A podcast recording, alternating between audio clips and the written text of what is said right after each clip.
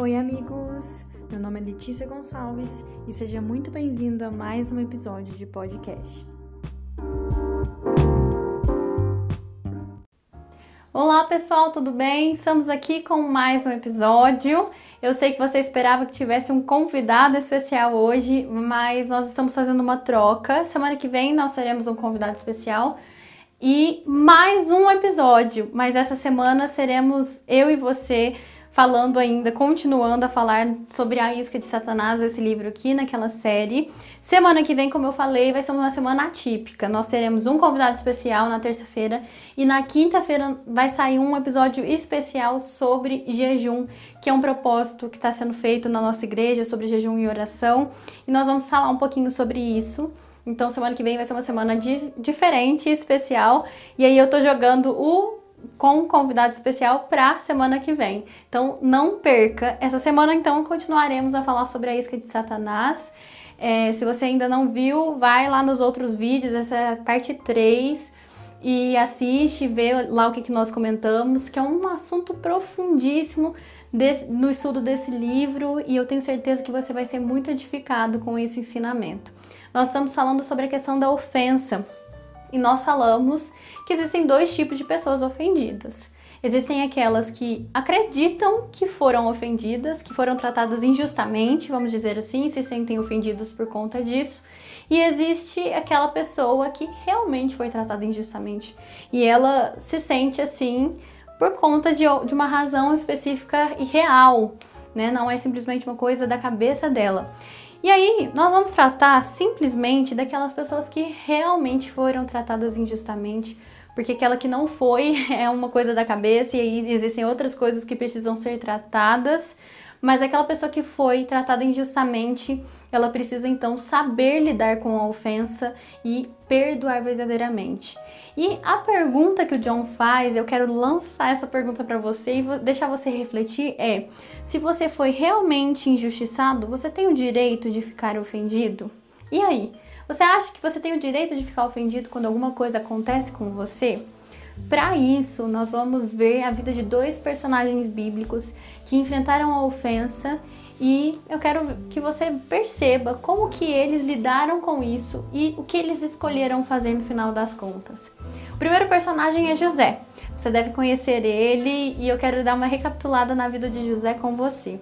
Primeiro, José, filho de Jacó, um dos doze filhos de Jacó, era o filho favorito deste homem, era o filho da mulher amada de Jacó e é, ele havia recebido do seu pai um presente especial, que era uma túnica. E os outros irmãos dele se ficavam muito enciumados com essa questão. Pensem, José, o filho favorito, os outros filhos excluídos. A gente entende realmente a razão desses filhos se sentirem mal, porque como é difícil nós sermos menosprezados por um pai, e depois nós vamos comentar um pouquinho sobre isso. Mas José não tinha culpa até então dessa questão. Simplesmente era o pai dele que queria tratá-lo dessa forma. E ele teve então dois sonhos. O primeiro sonho foi que é, ele viu vários feixes de trigo, doze feixes de trigo, e eles se curvavam sobre um, né? Onze feixes se curvavam sobre um, que no caso era o dele. E ele teve outro sonho também, onde onze estrelas e a lua e o sol se curvavam perante ele. E ele entendeu que isso tinha a ver com o que o Senhor tinha de propósito para a vida dele. E ele foi contar com entusiasmo sobre isso para os seus irmãos, mas já imagina todo o contexto. O que, que eles pensaram? Hum, tá se achando demais. E eles ficaram muito enciumados por essa questão e já, já juntaram com a questão do pai, da forma como o pai os tratava de uma forma muito diferente e especial para José. E aí acontece que um dia José vai até o campo por ordem de seu pai, ver como seus irmãos estavam, que estavam cuidando dos gados, né? E chegando lá, se aproximando, os seus irmãos inclusive dizem: "Lá vem o sonhador". E eles sentem raiva deste menino. E eles sentem uma raiva profunda, eles deixam com que a ofensa domine o coração deles. E eles então propõe algo, vamos matá-lo. Não, não, não vamos matá-lo, vamos vendê-lo e fingir que ele está morto para o nosso pai E se ele for vendido como escravo, nunca o meu pai vai desconfiar de alguma coisa, porque um escravo é como se fosse um morto vivo. E então José é vendido pelos próprios irmãos é, para ser um escravo. E o John ele fala um pouquinho sobre a questão de ser um escravo naquela época. Já era ruim nascer escravo, ele diz, mas era indescritivelmente pior nascer herdeiro de riquezas e com uma grande fortuna pela frente para depois ter tudo isso arrancado das suas mãos. Teria sido mais fácil se José jamais tivesse conhecido sua origem. Era como se ele fosse um morto vivo, e é como eu tinha dito anteriormente. Imaginem vocês nessa, nessa ideia: seus próprios irmãos traíram você e te entregaram para ser um escravo, que naquela época já era terrível, e principalmente você conhecendo tudo o que você tinha de bom e usufruindo de todos os benefícios do que você tinha e de repente tudo isso ser arrancado de você. Que dor, que angústia José deveria ter se sentido. Mas a palavra de Deus diz que ele continuava e o Senhor era com ele. Essa é a parte mais importante da história de José. Então José é vendido para um homem chamado Potifar, que era um homem muito importante, e ele vai realmente é, sendo reconhecido ali na casa de Potifar, porque José era um homem de Deus e José fazia o que o Senhor queria que ele fizesse, e o Senhor era com ele. Então José vai se tornando alguém importante na casa de Potifar, mas a mulher de Potifar começa a se interessar por ele de uma forma especial. Imagine uma mulher bonita, né? Se não era bonita, era rica e tinha, podia dar tudo o que ele queria, porque ele já estava sendo tratado injustamente. Todos os dias, continuamente, ia até ele e falava: Ai, vem, deite-se comigo é, eu estou querendo você e tudo. E naquela época, muitos escravos realmente eram usados para benefício dos seus próprios senhores, sexualmente falando. Então, eles tinham o dever de satisfazer sexualmente os seus senhores. Mas é claro que neste caso, sem a permissão do seu senhor, isso era algo proibido. Então ele foge. E é isso que a história conta. Ele vê a situação, ele está mais uma vez sendo tentado por aquela mulher e ele então foge. E ele vai é, e deixa sua, o seu manto sobre aquela mulher e, e, sai correndo. E é disso que a gente faz. Quando a gente vê algum pecado, a gente tem que fugir, a gente tem que ficar enfrentando, fazendo as coisas, não. A gente tem que fugir. E aí ele foge mas aquela mulher, sendo uma mulher importante, esposa deste homem Potifar, ela acaba se beneficiando dessa situação, diz que ele havia abusado dela e então José vai para a prisão. E nós também não olhamos para o contexto do que era a prisão naquela época. As prisões hoje em dia já são ruins, mas ainda assim as pessoas recebem muitos benefícios ali. E não é um lugar tão desagradável assim. Mas as prisões daquela época eram terríveis. Eles recebiam apenas o alimento suficiente para sobreviverem a fim de sofrer, poderem sofrer. De acordo com o Salmo 105, 18, os pés de José estavam feridos pelas cadeias e ele havia sido colocado em ferros. Ele foi colocado naquela masmorra para morrer. Aquelas prisões daquela época é, era mais ou menos de um metro e meio de altura, ou seja, você tinha que ficar encurvado o tempo todo ali um lugar úmido e você recebia apenas o alimento para continuar vivo, sofrendo naquele lugar. Esse era o lugar que José estava. Imagina estar nesse lugar, principalmente injustamente. Você não merece estar ali, você está. Pensa nessa situação, o que, que você faria? Você se sentiria ofendido? Mas a palavra de Deus diz que o Senhor era com José. E ele não para em nenhum momento para ficar reclamando e questionando. Mas eu queria que você pensasse realmente quais eram os pensamentos de José. A palavra de Deus não diz o que ele dizia ou o que ele pensava, mas ele era um ser humano como eu e como você. Eu quero que você pense um pouquinho. Qual, qual, quais seriam os pensamentos de José ali naquela prisão, naquela cadeia, sendo injustiçado, não merecendo estar ali? E o John ele diz: Você consegue ouvir os pensamentos dele nas trevas úmidas daquela masmorra? Servi ao meu mestre com sinceridade e integridade por mais de 10 anos. Sou mais fiel que sua esposa. Permaneci leal a Deus e a Ele, fugindo diariamente da imoralidade sexual. Qual é a minha recompensa? Calabouço. Parece que quanto mais tento fazer o que é certo, mais as coisas pioram. Como Deus pode permitir isso? Será que os meus irmãos podem roubar até a promessa que é, que é meu favor, é assim que Deus amoroso e fiel cuida de seus servos, porque eu, o que eu fiz para merecer isso, eu apenas acreditei no que eu vi de Deus e ele é injustiçado. E ele provavelmente teve esses pensamentos ali, porque assim como eu e você, ele era um ser humano.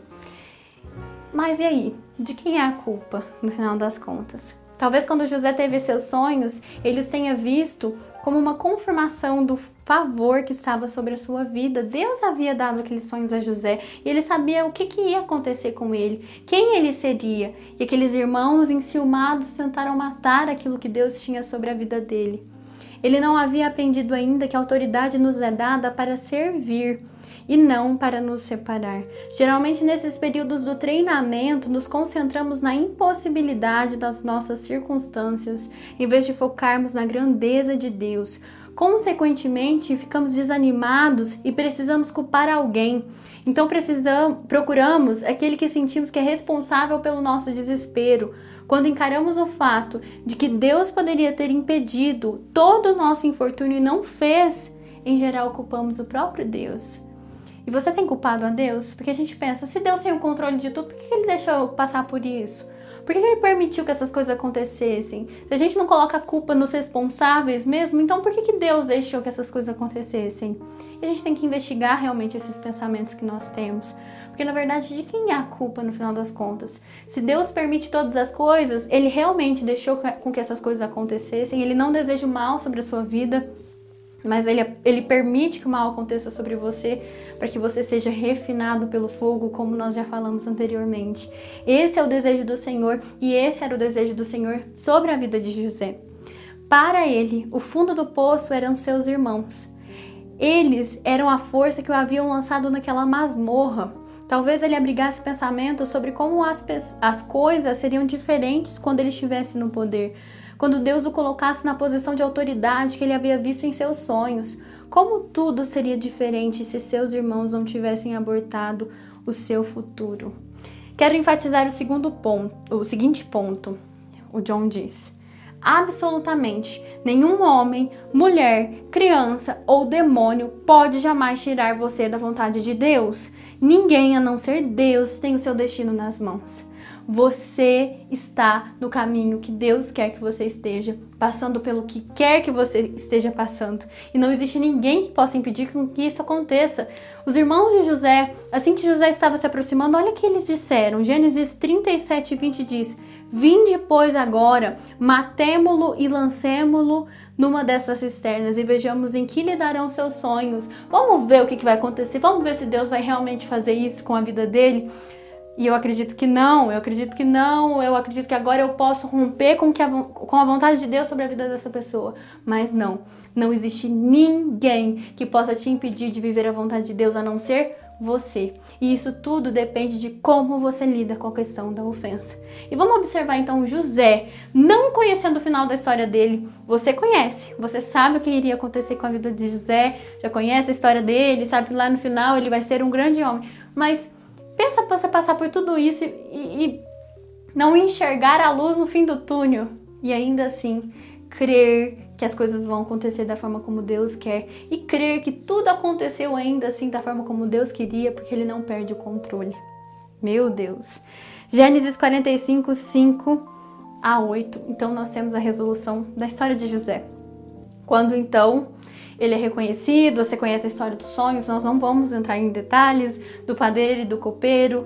E aí José é, interpreta esses sonhos e aí depois ele é reconhecido depois de um tempo e então ele se torna um dos principais homens de todo aquele império, né?